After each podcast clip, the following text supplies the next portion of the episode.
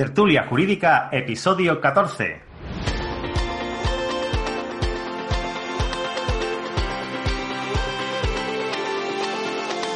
Buenos días y bienvenidos a Tertulia Jurídica, el podcast donde los profesionales del derecho se quitan la toga y comparten su visión sobre temas de actualidad.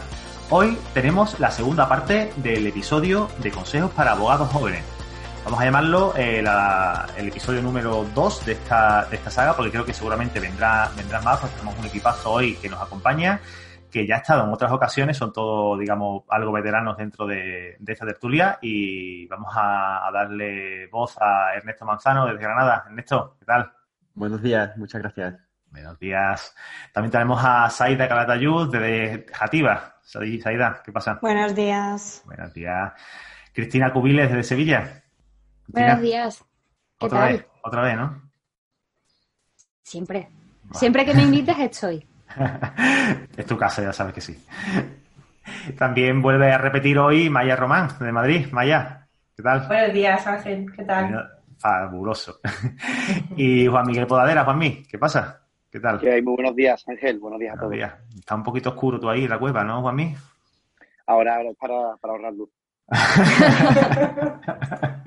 Corren es tiempo, que- corren malos tiempos. Es que esto de no salir, tío, al final nos va a afectar más de la cuenta, ¿eh? Habrá una nube ahí. o algo. Mira, hoy me gustaría, quizás, con nos dejamos algunas cositas en el tintero el otro día y me gustaría que habláramos de, no sé, creo que a lo mejor podríamos hablar de cómo darse a conocer cuando se empieza la profesión. Eh, ¿Quién se arranca? ¿Quién, quién me daría un consejo? Para, para mí mismo, cuando apruebe el examen. Bueno, yo creo, Ángel, que las redes sociales a día de hoy han revolucionado la forma de hacer los negocios. Para los abogados, estas aplicaciones están sirviendo para algo más que para proyectar una imagen o construir una marca. Yo creo que se ha convertido en una herramienta totalmente útil y eficaz para conseguir a día de hoy clientes. Mm. Pienso que el abogado de- debe reflejar en redes sociales mm, lo que día a día reflejaría en su despacho tradicional por el que pasan los clientes. Y esto lo haría yo mediante LinkedIn, Instagram o Twitter. Yo, por ejemplo, en Twitter no me meto porque a mí me hierve bastante la sangre y a lo mejor puedo entrar en discusiones que no debería, pero en Instagram sí, sí me meto bastante. Y tú, yo, yo, yo sí lo sé, ¿no? porque yo sé que, que Saida tiene un, un Instagram bastante activo, eh, pero de verdad, mm, se vive, se puede vivir de Instagram, ¿te pueden llegar clientes suficientes como para pagarte facturas con Instagram?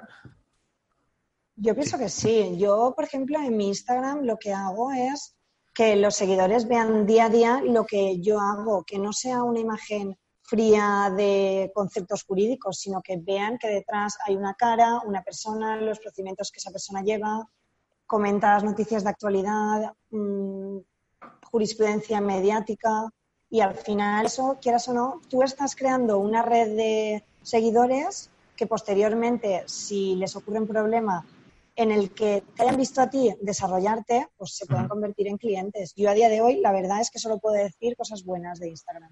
Hombre, esa es la base de cualquier construcción de una marca personal. Porque otra- Una cosa que te iba a preguntar yo en ese sentido. eh, tu ritmo de publicación, aproximadamente, para, lo- para los seguidores del podcast que sepan y quieran continuar con o empezar con esta estrategia. Eh, cuenta tú más o menos qué es lo que, qué es lo que has hecho. Desde el principio hasta el final, desde que te creaste la cuenta. Porque es Bueno, pues interesante. yo siempre he intentado tomarme Instagram como un trabajo más. No, nunca lo puedes dejar apartado, porque yo creo, desde mi punto de vista, que una cuenta de Instagram en la que solo publicas una vez al mes no te va a crear ningún tipo de beneficio. En cambio, yo, por ejemplo, intento hacer una publicación diaria o, si no es posible por el ritmo de trabajo, tres semanales. Y eso crea muchísima más difusión de, Mm. de tu perfil. Y eso va a hacer que los clientes lleguen de, de forma mucho más inmediata, pienso yo. Yo también lo que hago, eh, he creado una herramienta que es una vez al mes, suelo hacer una ronda de, de consultas jurídicas que se hacen de forma gratuita. Esto ha creado una, como una red de, de conexión entre, entre la gente Una comunidad pequeña alrededor Sí, tuya. ¿vale? Sí, porque la gente te hace unas consultas, tú las resuelves de forma pública y otras muchas personas están identificados con esos problemas. Claro. Esto es muy importante también que no se confunda Instagram con un negocio totalmente gratuito, porque muchísima gente también va a acceder a Instagram, te va a enviar su caso con documentación incluso y va a pretender que se lo hagas de forma gratuita. Y eso es necesario también recalcarle a la gente que tú estás haciendo tu trabajo y que tú puedes ser que yo en mi caso una vez al mes lo resuelva de forma gratuita, pero no todos los días del mes. Hay que saber poner el límite entre lo que te entrego, el contenido que te entrego gratuito al contenido ya de pago, que, hombre, establecer esa barrera, cobrar siempre es complicado, pero establecer esa barrera creo que, es bueno desde el inicio, porque mucha gente te coge la, le das la mano, te coge el brazo entero y te coge el cuerpo, el cuerpo si hace falta y si tiene fuerza. es interesante. así es. ¿Y no te da miedo el tener únicamente el contenido dentro de, de una sola red? Que no tengas un blog, que tengas una página web propia o algo así. a mí personalmente me da miedo. Yo soy de los que prefiere eh, tener el contenido, eh, ofrecer el contenido tanto en una página web como en diferentes redes sociales, cada red para su público, con su tono y con, su, con sus cosas, pero ¿no te da nada? No sé. Bueno, yo el contenido que, publico en Instagram lo, lo, comparto en mi página de Facebook, lo comparto en mi cuenta de LinkedIn y en mi blog personal, pero sí que he de reconocer que desde Instagram es de donde más repercusión tiene, donde yo más gente veo que, interactúa conmigo, porque al final LinkedIn es una red de profesionales. No, en LinkedIn, no, puedes, buscar clientes. En LinkedIn tienes que buscar socios o compañeros o hacer networking. Hmm. Qué bueno. Y bueno, los demás estáis muy callados. Os he visto apuntando, tomando nota. yo creo, yo creo y estoy de acuerdo con Zaira que son importantes las redes sociales, pero creo que no debemos descuidar la red social, la real, no solo la virtual. Y a los compañeros que se están iniciando, yo creo que el mejor consejo que, se les puede dar sobre esto es que se relacionen, que hagan, que hagan sus compras en los comercios cerca de su despacho, que le vayan contando a todo el mundo a qué se dedican y dónde tienen el despacho y retomar los contactos que tenemos personales un poco abandonados, ¿no? compañeros del colegio, de la universidad, del instituto, y retomando todos esos contactos porque al final ese boca a boca o, esas referencias que van a hacer sobre ti, yo creo que es una fuente o una gran fuente de, clientes. Y luego, aparte, también, por supuesto, relacionarte con los compañeros, eh, acudir a los eventos networking y, estar bastante en contacto con los compañeros. Pero sobre todo es eso, yo creo que la red social, eh, la virtual está muy bien, pero la presencial o la real eh, es importantísima y creo que, que quizás se esté dejando un poco más descuidada por las redes sociales que no siempre le funcionan tan bien a la gente como, como a Saida.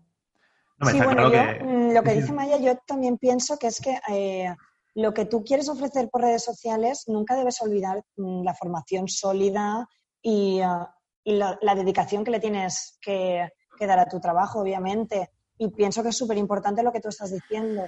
Mm, Pero sí que es verdad que yo he creado muchas relaciones eh, laborales con compañeros por medio de las redes sociales también. Sí, sí, sí, sí. sí. No, date cuenta además que esta, plataforma, el podcast este, nació de Facebook. Nació de Facebook, luego ya se ha ido extendiendo por Instagram, por otras redes, y, ahora somos una, una, familia extendida por todo el territorio nacional, ¿no? Yo sé, también... Sí, sí, las redes sociales quizá lo que hagan es amplificar todo esto, y están genial. Pero no podemos olvidar el entorno que tenemos a nuestro alrededor también, que al final también es una, una gran red social y muy potente. Yo toda mi vida con Maya. Yo estoy con Maya. Yo, creo que al principio mm, todos cuando empezamos tenemos mucho más tiempo del que tenemos ahora que llegamos algo, algunos años más de bagaje y tenemos muchísimo impulso cuando salimos. Ahora ya quizás no, nos vamos quemando más o vamos valorando más nuestro tiempo, con lo cual no nos, mete, no nos embarcamos a hacer cualquier cosa. Al inicio sí que es cierto que iniciarte y darte a conocer también por redes sociales puede ser un plus, pero sí que es cierto que yo no descuidaría nada el, que te conozcan tus vecinos, como decía Maya, de donde tú tienes tu despacho, de la zona en la que tú vives y darte a conocer personalmente como, oye, mira, soy tu abogado, soy abogado y puedo ser tu abogado. Y creo que eso te puede abrir muchísimas puertas. Si combinas las dos, perfecto. Yo soy súper tradicional en esto y yo empecé con el boca a boca. No me atreví nunca a abrirme una red social para captar clientes y no sé si me atreveré a hacerlo, pero de momento mis redes sociales son, las profesionales son LinkedIn y Twitter y ninguna son para captar clientes. Es más para tráfico de información. me, vais a perdonar que sea, que sea diplomático, pero estoy de acuerdo con todos. Creo que, aunque suene es, tu firma, Ernesto, tío, es tu firma. la diplomacia. aunque suene a estereotipo, lo cierto es que la mejor publicidad es tener al, al cliente satisfecho y también es cierto que eh, las relaciones con el resto de, compañeros muchas veces son también, eh, sobre todo a raíz de la especialización que hablábamos en el capítulo anterior, lo que hace que eh, la gente que no está especializada tanto como tú en la materia en la que tú sí lo estás, pues al final en alguna cuestión que puede ser especialmente técnica o compleja, pues prefiera derivártelo a ti.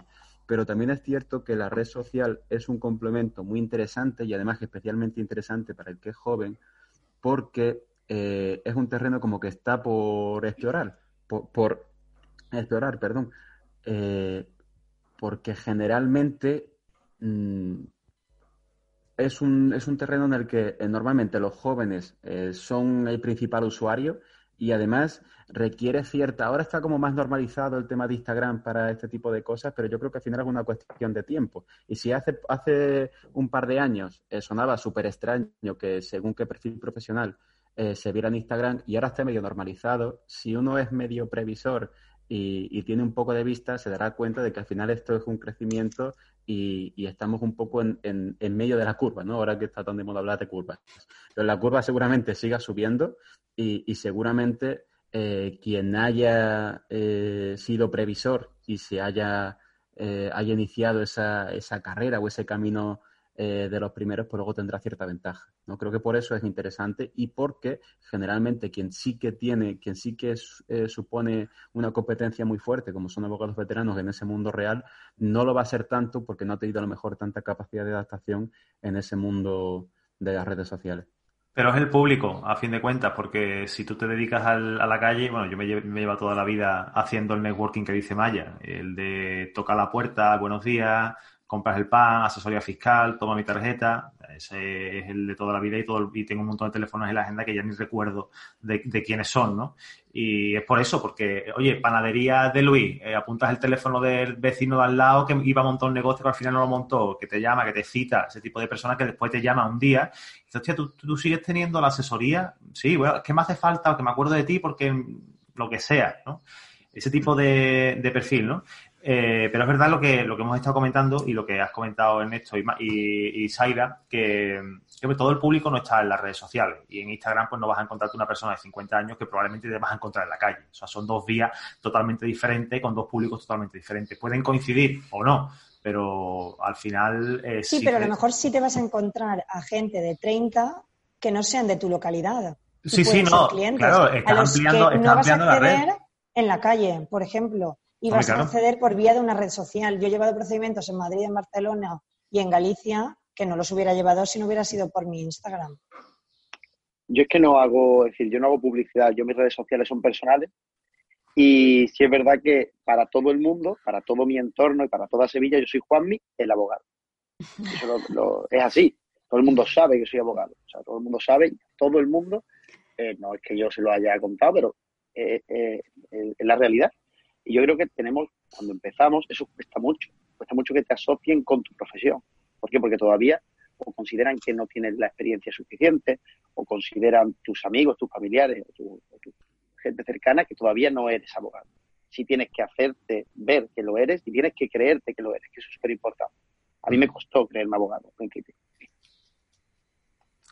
Está bien. Oye, pues da que pensar, ¿no? Porque a mí al principio, al hilo de lo que de lo que está diciendo Juan, es que me viene a la cabeza un comentario que me repetían muchísimo en el despacho en el que empecé, que me eh, sonaba día sí, día no el siguiente comentario, y es que no solo hay que serlo, o sea, no hay que solo tienes que ser, además tienes que parecer. Tienes que parecerlo. Eh, que es eso en el tono de te lo tienes que creer tú, que al principio cuando salimos de, de la carrera o del máster y hacemos el examen, tenemos mucho conocimiento y nos queremos comer el mundo, pero cuando te llega el primer asunto y te quedas solo en tu mesa, te da mucho miedo. Por eso, y en las reuniones no solo tienes que ser abogado, sino que tienes que parecer abogado. Tienes que creerte. Después ya te sale solo.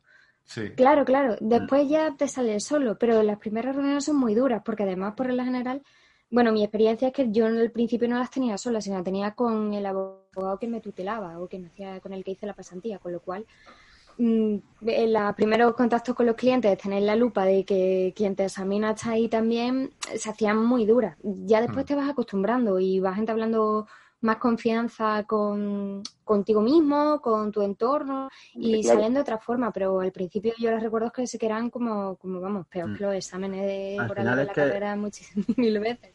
Es que es un proceso, creo que es un proceso, eh, porque no puedes, o sea, si eres coherente al final necesitas cierto tiempo para mm, vender algo, si no estás vendiendo humo.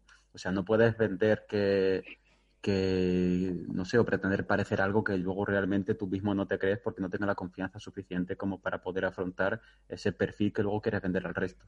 Creo que eso que ser abogado requiere cierto periodo de aprendizaje que según la intensidad con la que te lo tomes será más corto o más amplio, pero, pero que, en fin, que al final dar publicidad de algo eh, no implica que te inventes el producto. Primero creas el producto y luego ya pues te preocupas por venderlo, 50-50, ¿no? Claro, no más que, tu, publicidad, tu publicidad se ajusta a ti, ¿no? Y es un poco la idea. Tú vas mm. publicitándote y vas anunciando hasta donde quieres de ti. Tenemos que pensar que... lo que vendemos es intangible. Es decir, yo al principio, eh, cuando uno empieza, aquí se dice vulgarmente, no sé si en otras ciudades también, que eres el abogado de las tres P's. No sé si lo habéis alguna vez. Entonces, eh, como lo que vendemos es intangible, es muy difícil venderlo. Si tú no eres el, tú eres el producto, si tuviera que cuando empecé venderte una mesa, hubiera, hubiera sido muy fácil, ¿no? Tiene cuatro patas, te cuento los beneficios de comprarme a mí la mesa. Cuando yo monté el despacho, ya hace pues, casi 10 años, me era muy difícil vender mi producto, porque mi producto, como bien dice Ernesto, pues no tenía, no existía, no tenía un bagaje. Un bagaje para yo decirte, oye, pues yo he llevado este pleito. Yo a día de hoy que me dedico al derecho penal, derecho de familia y, accidentes de tráfico, yo podría perfectamente tener una reunión con un cliente y hablar de un concurso de acreedores. Pero nunca he llevado un concurso de acreedores ni, ni tengo ni idea de ese, de ese tema. Pero podría tener esa reunión.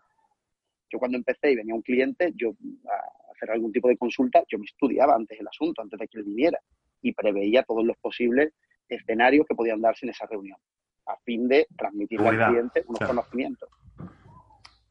Claro, pero, pero, ahí, ahí la evolución te hace estudiar todos los días, porque yo no sé muy bien, o sea, yo no trabajo con Juanmi ni trabajo con ninguno de los que estamos aquí, pero yo en mi día a día al final eh, estudias para el asunto que te hace falta y, y estudias y todos los días estudias y conoces algo nuevo y hay alguna noticia que salta que te llama la atención, por ejemplo el concurso, por decirlo, porque hemos hablado de concurso de acreedores, cuando fue el concurso de acreedores del Betis, yo creo que todos los sevillanos leíamos una barbaridad de concursal. O cuando fue el de Abengoa, todos leíamos una barbaridad de concursal. Entonces te, va, te vas impregnando de una serie de conocimientos más en profundidad que el público común que te permite con los años sentarte y afrontar casi cualquier reunión, ¿no? O sea, no tener tanto miedo como al inicio. Claro, que aparte unos conocimientos lógicos del derecho, porque llevas un bagaje, llevas unos estudios que al final él es lógico en esa, en esa reunión y aplicas un poquito, pues, oye, esto tiene que ser así. Pero eso te lo da también la, te lo da la experiencia, el trato con el, con tu cliente, el trato con, clientes potenciales también. Mm. Y conversaciones con compañeros que son súper enriquecedoras yo hay veces que me asusto muchísimo de lo poco que sé cuando hablo con un compañero. Digo, hostia, ¿cómo sabe, cómo sabe este? Y esto no tengo ni idea, ¿sabes? Eso me pasa mucho. Lo que pasa que yo creo que al final, más que vender el producto jurídico o, una materia o, tu especialización o lo que estés llevando, es que la gente se quede, como decía Juanmi, con Juanmi el abogado. O sea, tienes que, que intentar que tu red, tu red personal sea muy amplia y que todo el mundo sepa que eres abogado cuando vayan a ti con el problema, porque al final normalmente cuando tenemos un problema o un problema jurídico, la gente quiere a alguien de confianza, generalmente. Entonces, cuando, vayan a ti, si tú lo sabes llevar, genial, y si no es tu especialización, lo normal es que tú le derives a alguien de confianza. Por tanto, esa persona sabe que tú le resuelves el problema directa o indirectamente. Con lo cual, aunque no se lo lleves, el día que vuelvan a tener un problema o algún conocido suyo lo tenga, le van a referenciar tu nombre. Entonces yo creo que al final eso es lo más importante, domines o no domines los temas, sino que sepan que yendo a ti le van a tener una solución. Sí, ya no hablamos eso en el primer episodio, estuvimos justo hablando de, ese tema. Yo, por ejemplo, hay muchos ámbitos que, que, no llevo. Yo llevo principalmente penal, extranjería y civil y eh, no me metería en hacer un concurso, pero si viene un cliente, sí lo derivaría a un compañero que lo pudiera atender. más que nada porque si tú le dices que no a un cliente, ese cliente puede ser que ya no vuelva. ¿Y, la, derivación cómo la haces, Aida, para no, para no perder al cliente? Porque eso es interesante. Pues muchas veces, si tú le derivas a un cliente a un tercero y no, y no, y no medias en el asunto o no haces nada. No, no, yo mm, siempre me preocupo de, saber el estado de ese procedimiento, de derivárselo a un compañero en el que yo tenga confianza, porque no se lo vas a derivar a cualquiera, pero luego se puede repercutir en tu contra. Enlaza con lo que hablábamos antes, ¿no? Que muchas veces esas relaciones sociales, ya sea vía redes sociales o sea, eh, en fin, en la vida real, como quien dice, eh, al final, pues hace que, eh, no sé, como decía Saida, ¿no? Pues me llega un cliente que es de esta materia que yo no llevo. Pues ese, la, ese esa red de contactos que tú tienes hace que tengas una persona cerca Mm, que sea una referencia propia, no una referencia que te da alguien, sino una referencia tuya, que tú ya conoces, y al mismo tiempo tú lo eres a la inversa, ¿no? Entonces, es de quid pro incluso aunque tú no te plantees cobrar un porcentaje con el compañero por derivarse ni nada parecido, creo que esa, eh, establecer poco a poco esa red de contactos que es muy positivo y, a veces incurrimos en el error de creer que eh, conocer gente por ser compañeros no nos va a suponer clientes a, medio plazo y al final no es así, es, es justo al revés. Tenemos que aprender que los compañeros somos compañeros, no Y no, y no, claro. La competencia no son competencias, o sea, que, realmente no son competencias. Hay competencias sanas, o sea, que tenemos que hacer que toda la competencia sea sana, pero que no todo lo que somos compañeros, que somos abogados, compañeros, no enemigos, que es algo que a veces nos cuesta un poquito de trabajo. También al hilo de lo que decía Ernesto, es que lo que vendemos es confianza. Entonces, si a mí viene un cliente, me dice llevar un tema que no se lleve en mi despacho, en mi despacho es que se lleva todo, porque somos muchos, pero no somos muchos. podemos llevar todas las materias, pero si a mí viene un cliente y me dice, oye, quiero que me lleves un tema laboral, te lo va a llevar una compañera, pero él, él confía en mí. Y como lo que yo vendo es confianza, pues yo derivarle a ese compañero va a estar totalmente tranquilo de que quien yo le derivo es alguien de, confianza. Eh, confianza, profesional, responsable, que le va a tratar su asunto como yo se lo traté el que yo le lleve en su día. Sí, sí, tiene sentido. Porque hay una, una de las cosas que, que comentaba yo con un compañero en, la carrera era el peinar canas, ¿no? Eh, muchas veces cuando, cuando empezamos a, trabajar en algún asunto que, digamos, que, que tiene sensibilidad, ¿no? Porque me, ha pasado a mí un montón de veces, ¿no? Cuando he llegado con un cliente que tiene una empresa un tanto más, más grande de la cuenta, de lo, digamos, del típico autónomo con dos empleados, eh, que tiene una, fábrica o una empresa de distribución, 100 trabajadores, 200, y te plantas allí y te dice el tío, es que tú eres muy joven, ¿tú qué me ofreces a mí? Y me lo han llegado a decir. Entonces yo creo que eso es un freno que nos puede ocurrir a, cualquiera, y no sé si os ha ocurrido alguna vez. Imagina si fuese mujer. no, no. el plus, porque yo creo que se habrá, habrá, de todo, habrá de todo. Habrá personas que, bueno, que en su... Me voy a Yo para eh, paliar para paliar esa juventud, cuando yo monto el despacho, en el año 2011, principio, yo monto el despacho en una buena zona de Sevilla. Eso derivaba en, yo no sé si este abogado es bueno o malo, es joven, pero tiene un despacho aquí, muy mal no le puede ir. Y eso es real, es lo que la gente... Hay que parecerlo que a la gente le llega, exacto. Sí, pero no todo el mundo puede hacer eso. Claro, es que también es complicado. yo leí el, libro de, el libro, en el libro de, del fundador de, de Telepixa, de Leopoldo Fernández Pujals, si lo pondré si queréis en, la, en las notas del programa, eh, creo que se apunta a la luna y llegarás a las estrellas o algo así. Hablaba de que montó uno de los, tele, uno de los Telepizza que montó, no le iba muy bien, no tenía apenas eh, funcionamiento y una de las soluciones que tuvo fue poner en la puerta eh, como el doble de vespinos de los que había en cualquier telepisa normal. De cara a que las personas que pasasen por allí vieran que, cocho, eh, que tiene 40 vespinos delante, este tiene que vender, este tiene que vender, vamos a pedir, y efectivamente eso le funcionó, le, le, le surtió efecto. Básicamente lo que está diciendo Juanmi, te puedes permitir meterte en un despacho mm, de puta madre, hablando malamente, que te ven que es un buen sitio, que, que las instalaciones muy buenas, pues esta gente tiene que controlar y funcionan seguro. Así que da igual si es joven. a, mí, es que me lo han llegado a decir. Yo creo que de forma razonable, ¿eh? pero es verdad que... Yo creo que de forma razonable, por la zona, por la zona en la que en la que estaba mi despacho, que ahora está al lado, ahora es un poquito más grande, ya ha pasado el tiempo y lo tengo muy cerquita. Yo tengo la, la calle Cuna, al lado de la Plaza del Salvador aquí en Sevilla, y antes lo tenía en Plaza Muela. Y, es una zona pues donde yo empiezo y donde yo, de hecho yo monto el despacho prácticamente sin pasantía. Y claro, entonces era muy joven cuando monté el despacho. cuando tú veías ese, ese despacho en esa zona, a mí me han llegado a decir, ostras, tan joven aquí. Mm. O sea, Iba no a decir eso que- también para paliar. que de forma razonable, pero yo sí creo que eso, que al final eh, hay, tienen cierta importancia las apariencias y no hay que dejarse llevar por ellas, pero sí que hay que ser consciente de ellas para saber manejarlas, ¿no? Y yo tuve una anécdota que, que, eh, es un poco absurda, pero, pero en fin, la voy a contar porque creo que, que- también es simbólico lo que pasó. Y es que mm, eh, un día fui a, a prisión a atender a un cliente y mientras le estaba esperando yo tengo la, la costumbre de, de ir siempre en traje porque en mi despacho siempre nos han dicho que tenemos que ir en traje, ¿no?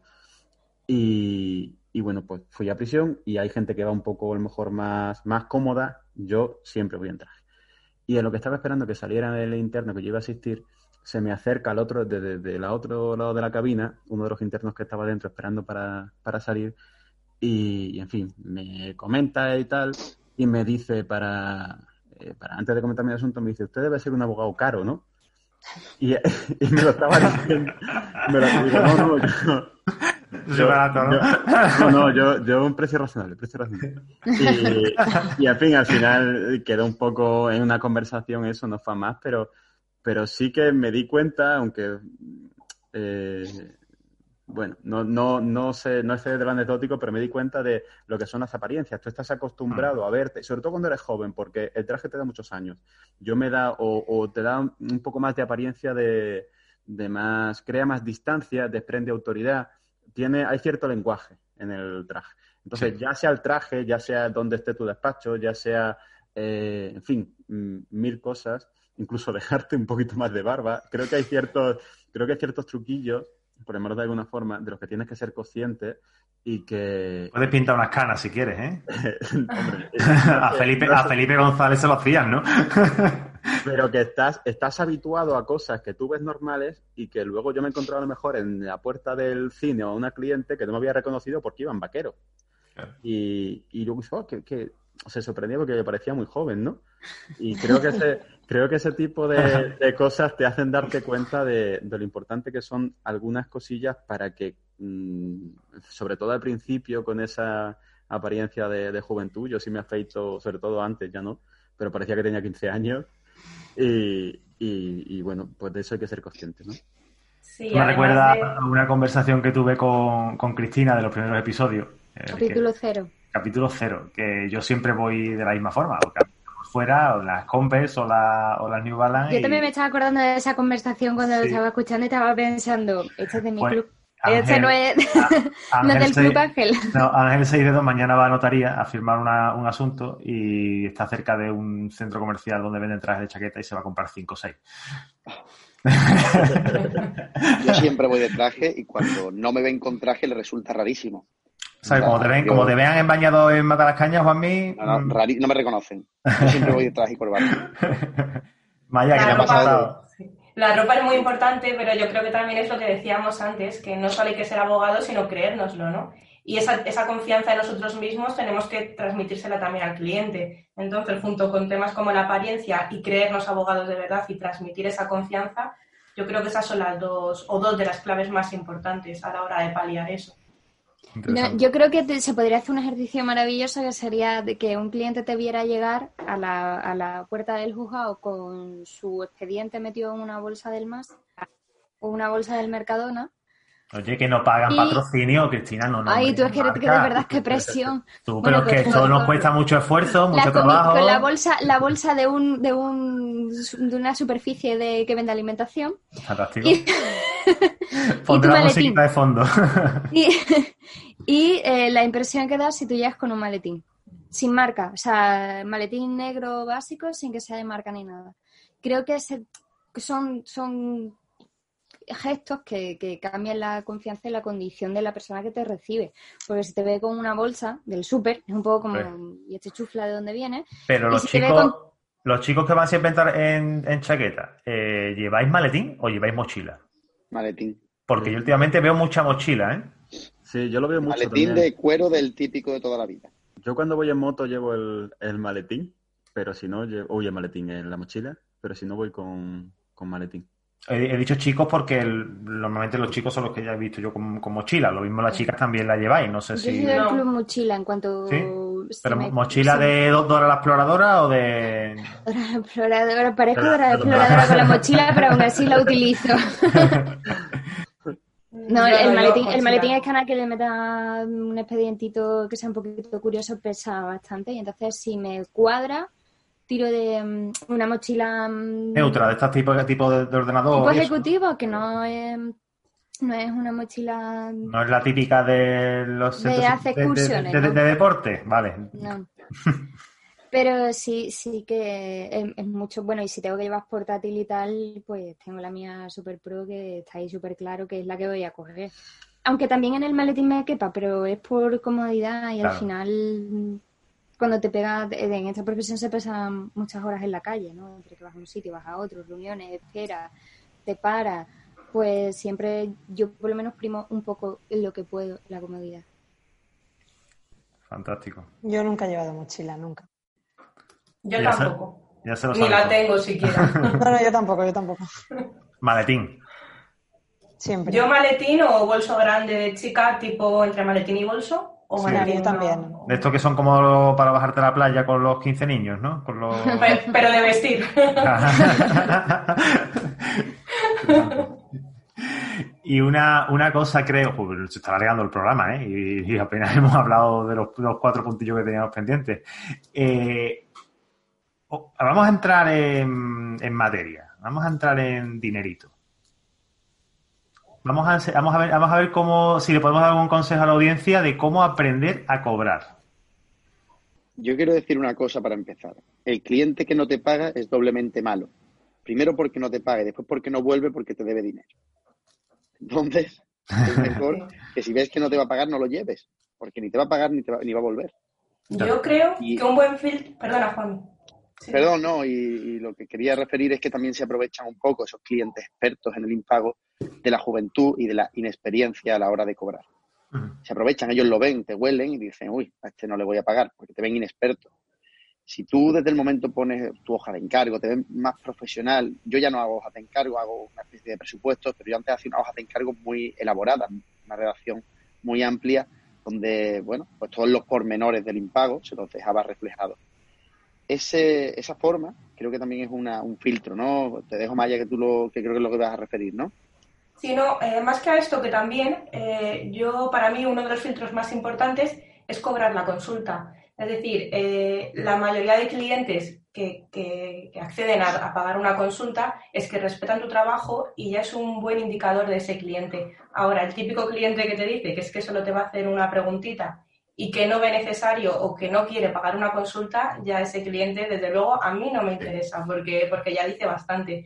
Eso y lo que dice Juanmi, yo enseguida en la primera consulta les hago una hoja de encargo y, y solicitar previsión de fondos, pienso yo también que es muy bueno, importante. Sí, yo, yo de hecho, eso sí, les pongo, si hay plazo, les pongo los plazos, pero con tiempos muy, muy marcados, ¿no? Adecuándolo a cada cliente, pero con plazos muy marcados, porque el que tiene interés eh, te va a pagar, eh, sea como sea, lo va a hacer, y el que no ya va a empezar poniendo trabas desde la, el precio de la consulta, que al final es insignificante comparado con el, de un procedimiento. Claro. A mí es importantísimo lo de la primera consulta. Igual puede parecer una tontería, pero no suele fallar, no suele fallar. Yo de esto estuve hablando con Saida hace unos días, porque me parecía simpático lo, que, lo que hemos hablado antes, al principio del, del, programa, ¿no? El, captación de clientes a través de Instagram.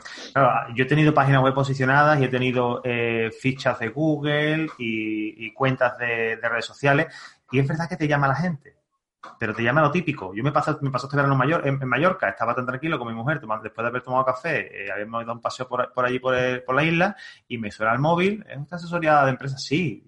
Eh, no, una preguntita. Bueno, señor, pero que yo como, como de las preguntitas. que, que, y Saida lo hace muy bien. Saida, por lo visto, le cobra a través de Bizum, ¿no era Saida? Sí, claro, es que es el primer filtro que ha de pasar un cliente. En redes sociales, obviamente, tienes que adaptarte a, plataformas como Bizum. En persona, pues les puedes cobrar en efectivo, con tarjeta o como tú creas conveniente, por transferencia, por ingreso.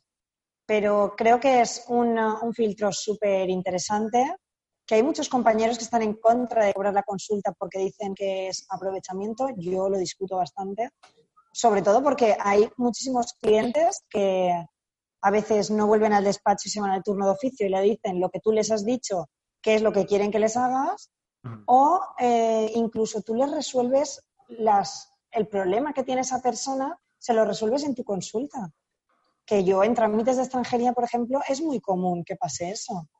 Que yo en una consulta les resuelva el problema que tiene una persona. Una duda, Saida, si después el cliente que te ha venido a hacer la consulta se queda y te deja el asunto, ¿le descuentas la precio- consulta? sí, siempre. Vale, es que eso lo- nosotros también lo cuenta hacemos. del Yo también, yo también lo hago. Eso.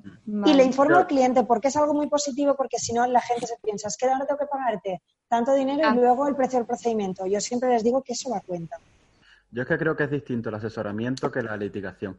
Porque en el asesoramiento, mm, a lo mejor con una consulta ya el servicio está prestado, o sea que Claro. o lo cobras o no vas a cobrar nunca. Y en la que creo que en tema de extranjería, mm, yo digo desde fuera porque no lo sé, pero probablemente sea, sea lo que pase. Y en los casos de litigación, o por lo menos en parte, y en los casos de litigación, eh, sí es verdad que puede servir un poco de escaparate esa primera consulta. Esto es lo que sé, esto es como lo defiendo, y si te, mm, como al final es una relación de confianza, si creo cierto vínculo y cierto tal, a lo mejor eh, eso ayuda incluso aún, no cobrando, no, no utilizando ese... eh, no, es, no es utilizar una fórmula, porque al final estás prestando un, un servicio y tienes que cobrarlo, pero puedes postergarlo y cobrarlo después. No creo que sea tampoco estrictamente necesario, aunque sea muy positivo hacerlo. Pero creo que, que, en fin, que en definitiva que es más fácil que, de- que un cliente se le preste el servicio y hay que a lo mejor por eso hay que tener más cuidado en temas de asesoramiento que en temas de litigación, porque en litigación con la consulta se ha hecho un 5%, un 10% en muchos casos. Sí, No, o no, porque final es trabajo muchas también. veces... Claro. Sí, Sí, pero que muchas es veces trabajo también. para encomendar, o sea, para tú decir o marcar tu estrategia procesal en el del litigio a sostener, te tienes que estudiar los cuatro papeles o diez papeles que te traigan para saber qué enfoque le, va- le vas a Es plantear que y hay en tu hay, reunión. hay consultas que y eso consultas, de- yo creo también. de, porque litigación, de que litigación en la consulta no se resuelve, evidentemente, pero se lleva tu posición o tu estrategia jurídica se la lleva puesta si no le cobras la consulta. Si le cobras la consulta, se lleva puesta la estrategia Hay que ponerlo en tú al valor. menos has cobrado. Hay que, hay que ponerlo en valor. No, no digo, no y, digo de luego, no yo no la creo que el, consulta, ¿eh? y luego yo no creo que el cliente de litigación tenga menos impago que el cliente de la mera consulta. Yo, yo creo que el nivel de impago en el gremio en general generalizado, valga la redundancia. Pero yo creo que esto va. Y no más creo que impaguen lo menos que- los de consulta que los que lleven un litigio. Yo creo que el mal pagador es mal pagador, te pida lo que te pida. Sí, siempre. Mm. Pero al hilo de lo que decía Juanmi, por ejemplo. Sí, siendo un abogado joven, perdón Ernesto, es muy probable que esto pase. Y yo creo que una forma de evitarlo es cuando el cliente te llama y tú le das cita, informarle en ese momento del precio de la consulta. Porque si no, luego el cliente va a llegar y va a decirte, ay, es que yo no sabía que esto valía tanto o yo no llevo dinero encima. Y ese cliente, si le has prestado un asesoramiento que ha terminado ahí, no te va a pagar, generalmente. Mm, ya. Yo también tengo un filtro entre mi, entre yo pedir dinero, sino que yo tengo un, bueno, en el despacho una, una administrativa que es quien pide dinero. Entonces, ese filtro conmigo ya no lo tiene. Es decir, no me dice que no me paga a mí, que es con quien tiene confianza. Entonces, eso lo tengo ahora, ¿eh? desde hace muy poquito. Y me viene bastante bien. Mm. Hay una herramienta buena también cuando todavía no tienes una administrativa o secretario o secretaria y es tener a alguien de confianza al que le puedas pasar el teléfono y, haga, pasar- y haga pasarse por, por ese administrativo, secretaria o- y le pida el dinero. Y al final el cliente no lo sabe, das una apariencia de tener eh, Estructura. mayor, mayor estructura y Sí, es más sí. fácil pedir el dinero. Sí, sí. Yo, Es que precisamente, confianza con tus compañeros, vamos. Hombre, que si alguno de ustedes quiere hacer eso, yo me encargo tranquilamente de... De ser, ser final es que-. Yo, so- yo cobrar, a mí cobrar no me importa, ¿eh? yo creo que al hilo, creo Ya que está, Ángel de administrativo de todos. Creo que eso es una cuestión de, de personalidad también y, y lo iba a comentar ahora al hilo de lo que dice Juanmi porque creo que muchas veces el problema del incobro o un problema que hay detrás no es tanto que el cliente no te quiera pagar, sino que tú no sabes cobrarle. Que eh, a lo mejor por evitar que te diga, como decía antes en la consulta, ¿no? Por evitar la situación incómoda, a lo mejor, bueno, ya se lo pediré después o, en fin, lo vas dejando en el tiempo o no sabes exactamente cómo gestionarlo y, y como tampoco tienes muy claro porque eh, no siempre está claro qué es exactamente o qué pensar el cliente que le voy a cobrar por esto, le parecerá mucho, le parecerá poco.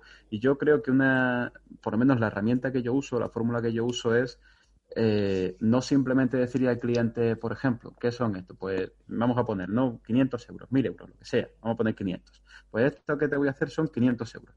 Pues en vez de decirle eso por teléfono o en persona o como sea, tú se lo pones bonito, entre comillas, y le haces su, como decía antes, ¿no? Su hoja de encargo, le desglosas más o menos incluso. Eh, no es muy positivo tampoco hacer referencia al baremo, porque no tienes por qué ceñirte y puede, eh, no sé, puede un poco al final esclavizarte al, o, hacerte depender un poco del baremo cuando realmente eso no, no, tiene por qué ser así, porque tú puedes curar lo que entiendas eh, oportuno pero eh, sí que a lo mejor tener una bala o una referencia, incluso aunque no lo pongas en la, en la hoja de encargo que después le pases, pero sí, miras en el baremo más o menos cuánto es, desglosas un poco aunque no hagas referencia al, apartado de, del baremo y a lo mejor a mí me ayuda, no sé si, si habrá quien, quien le pueda ayudar, pero en fin, lo comparto porque a mí me ayuda y te puede, como digo, te puede ayudar a, en ese momento en el que no sabes si le parecerá mucho o le parecerá poco, pues utilizarlo como referencia. Sí, porque esa, esa, iba, a ser, esa iba a ser otra pregunta, porque claro, el cálculo de la, del procedimiento, yo entiendo que si nos vamos a poner un divorcio contencioso, son 40 horas de trabajo. ¿Cómo, cómo lo hacéis? ¿Estimáis las horas? Bueno, he dicho 40 horas por decir un número al alza, eh, aproximadamente. ¿Echáis un número tanto alzado? O... Yo conozco los precios de mi ciudad y los, y lo hago así. Es decir, eh, ni el más caro ni el más barato soy, pero sí conozco los precios. Si yo lo hiciera por horas, sería muy complejo, porque yo no sé cuántas veces me va a llamar ese cliente por teléfono. Hay clientes que le he dedicado muchísimas horas y he ganado muy poco dinero la hora. clientes que por suerte, o porque era el asunto más cuantioso, he ganado más dinero, más la hora más cara. No, yo sí, pero no, me refiero a precio hora, en plan, eh, venga, te voy a minutar por hora. Empiezo a poner el cronómetro. Cuatro minutos por horas, ¿eh? Sí, bueno, no lo desconocía eso. Sí, sí, hay, hay, determinadas igualas de consultoría que además de la base normal que te, que te cobren, te meten un plus por hora y tienen un programa. Un, paquete, un, paquete, de horas, ¿no? Vale. Incluso hay ciertas bases de datos, tampoco vamos a hacer publicidad. No, no, no, a pagar, hay que apagar. y ve cuántas horas has hablado con un cliente o cuánto tiempo has estado trabajando ese asunto. Te puedes, lo, le das y lo vas, lo contando. Lo vas traqueando. Hay herramientas para trabajar por hora. Pero vamos, le das a imprimir y te sale pues todas las horas que has trabajado en ese asunto, cuántas horas has hablado por teléfono, cuánto tiempo le has dedicado para poder enseñárselo al cliente. También es una herramienta, yo, yo eso lo, lo, veo más como una herramienta para ti, para saber eh, en qué ha sido realmente productivo o no y corregirte. No, no, yo me frustraría muchísimo, pero creo que te sirve más para ti, para saber en qué has sido productivo y en qué no, más que para eh, criterio de facturación al cliente. Creo que de criterio de facturación al cliente mm, huirían todos. Porque yo creo que ninguno es consciente de la cantidad de horas que lleva detrás su procedimiento, más allá de las llamadas de teléfono que ellos hacen. Sí, pero no, yo no iba por ese, por ese camino. Yo lo que me refería era, eh, llega el cliente a la puerta, le, le cobras la consulta y te dice, venga, pues te, dejo encargado mi divorcio. Y ahora tú dices, bueno, pues lo que dice Juanmi, eh, yo sé que en Sevilla valen 500, 1000 euros, lo que sea, eh, y, pero el que no controle aproximadamente los precios de la ciudad, ¿cómo lo hacéis ustedes? Si no os habéis basado en otro, eh, en otro compañero. el problema es que yo creo que no hay. El, yo hablaba del baremo porque es una referencia, porque es que al final. Pero baremos para las costas solamente, ¿no? Mm, sí, pero es súper común y que tú vayas a recurrir el secretario después te las, te revisa. Pero si tú vas a, si tú vas a te y preguntas por un divorcio, te pueden decir 200 y vas a 200 euros y vas a otro y te pueden decir 2000 y, y ninguno de los dos te está estafando. O sea que es que al final es un poco, y eso eh, en lo que repercute es en que el cliente que ha visto ese mensaje de divorcio por 200 euros, luego va a otro despacho, le dicen 2000 y, se lleva un poco las manos en la cabeza. Entonces no es lo mismo a lo mejor decirle 2.000 que decirle 2.000, pero es porque yo hago esto, y luego esto, y luego esto, y el que te va a cobrar 200 o tiene el don de la omnipotencia o es imposible que haga lo mismo que voy a hacer yo. ¿no? Entonces yo creo que... Yo creo que, es súper importante decirle al cliente todo lo que haces en su procedimiento. A mí me funciona súper bien el, cuando llamas, por ejemplo, en un divorcio. en un divorcio contencioso suele darte muchísimo trabajo muchas veces en muchísimas llamadas telefónicas con la parte contraria y me parece súper positivo eh, ir informando al cliente de todas las cosas que vas discutiendo, todos los escritos que puedes ir haciendo, pues averiguaciones patrimoniales o cualquier escrito de trámite. Creo que el cliente se queda mucho más tranquilo y si tú le has pedido 2.000 euros, no lo va a considerar caro porque está viendo que tú realmente estás... ganando. Sí, claro. Yo creo que el baremo a la hora de fijar un horario, sobre todo al principio, nos sirve para alverar que no nos echamos, saber hasta dónde podemos llegar, ¿no? Como tomarnos a- como el, el baremo como límite, aun sabiendo que no tenemos que sujetarnos a él y que podemos cobrar por encima de baremo, pero quizás al principio es una buena vara de medir, saber que vamos a quedarnos en el baremo, o hacer porcentajes de descuento sobre baremo si queremos hacer alguna actuación promocional. Por ejemplo, publici- publicitarte, puedes hacer una divorcioneta en modo divorcios a 200 euros, o puedes decir eh, divorcios a con un descuento de X porcentaje respecto de lo que diga el baremo de la localidad en la que esté. Claro. Son, yo creo que es muy útil tenerlo como referencia pa- para que no nos, no nos volvamos locos en el sentido de que hay, hay muchos que tiran los precios, ejemplo divorcioneta, o hay, compa- o hay despachos, grandes despachos que se suben y, y facturan, pues como hemos hablado antes, que llegan a facturar incluso por horas, ¿no? Pues quizás tener el baremo ahí un poco como referencia al Como las principio hasta que, que pre- decías antes. hasta que aprendamos, hasta que aprendamos a rodar, pues ese criterio ahí de referencia. Además me... de eso, Dale, dale, dale, Maya, dale. Además de eso, yo creo que es muy importante cuando estamos empezando y estamos muy perdidos y no sabemos qué cobrar o son los primeros asuntos, eh, tener compañeros de confianza de la zona, que volvemos a lo mismo, ¿no? A lo de antes, lo importante que es tener una red de compañeros y hablar con los compañeros de nuestra zona para ver cuánto están cobrando más o menos ellos por esos asuntos. Porque a veces el baremo mm, en algunos asuntos puede ser bastante real y en otros se escapa. Entonces yo creo que al final, si no sabemos si estamos perdidos, lo mejor es hablar con compañeros. Para eso y el explicar networking, ¿no? también y explicar Para un eso, poco para también eso. A, a esos compañeros de confianza cómo pretendemos cobrar el asunto porque hay veces que, que se nos va la olla y pensamos poner un decálogo de pagos que a lo mejor mm, son una locura o a lo mejor pretendemos cobrar mucho al inicio tener esa red de confianza ya no solo para el, el importe total sino el cómo se van a cobrar Si preguntas, evitas equivocarte. Yo, por ejemplo, nunca fracciono más de mm, dos, tres como mucho. A lo mejor Mm. se- en relación con el procedimiento, ¿no? Un procedimiento penal, pues instrucción, fase intermedia y luego el juicio oral. juicio Pero esos pagos, esos pagos de eh, te pago 100 euros todos los meses, no, no porque mm, al final, lo menos yo cuando lo he Se te hecho, olvida, no me ha salido bien. Y tienes que estar detrás del cliente y se le acumula con el otro mes y es que este mes yo no sé qué. No.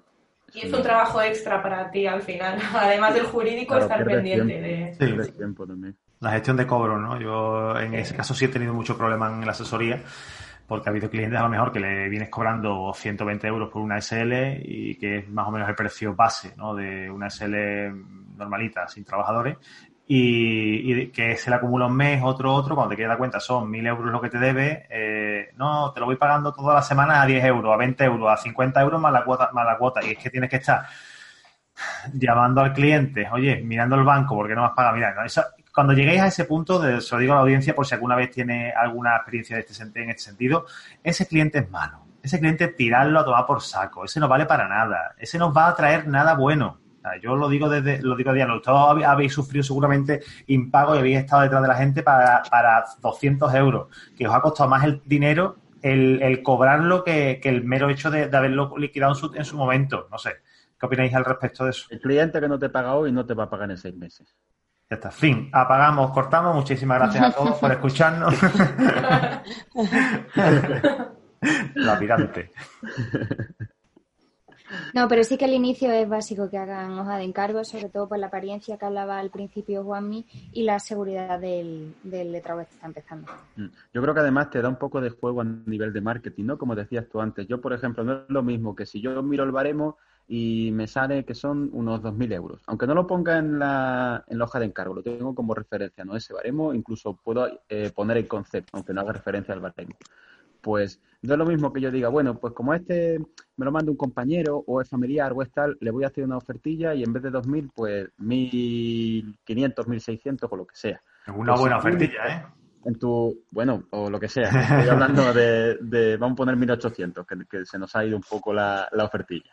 Pues si tú pones, si tú pones eh, 2.000 euros, lo desglosas tal, y luego pones un concepto al final que pone rebaja para, yo qué sé, para parientes, familiares, amigos, no sé qué, y pone 30%, 20%, lo que sea, y ya le hace, pues el tío se va pagándote tus 1.800 euros si es un buen cliente y además contento porque le has hecho esa rebaja, pero le tienes que informar y le tienes que, mm, en fin, que él Yo sepa siempre que hago, yo siempre que hago actuaciones diferentes de ese tipo, quedan hiper recalcadas en la hoja de encargo.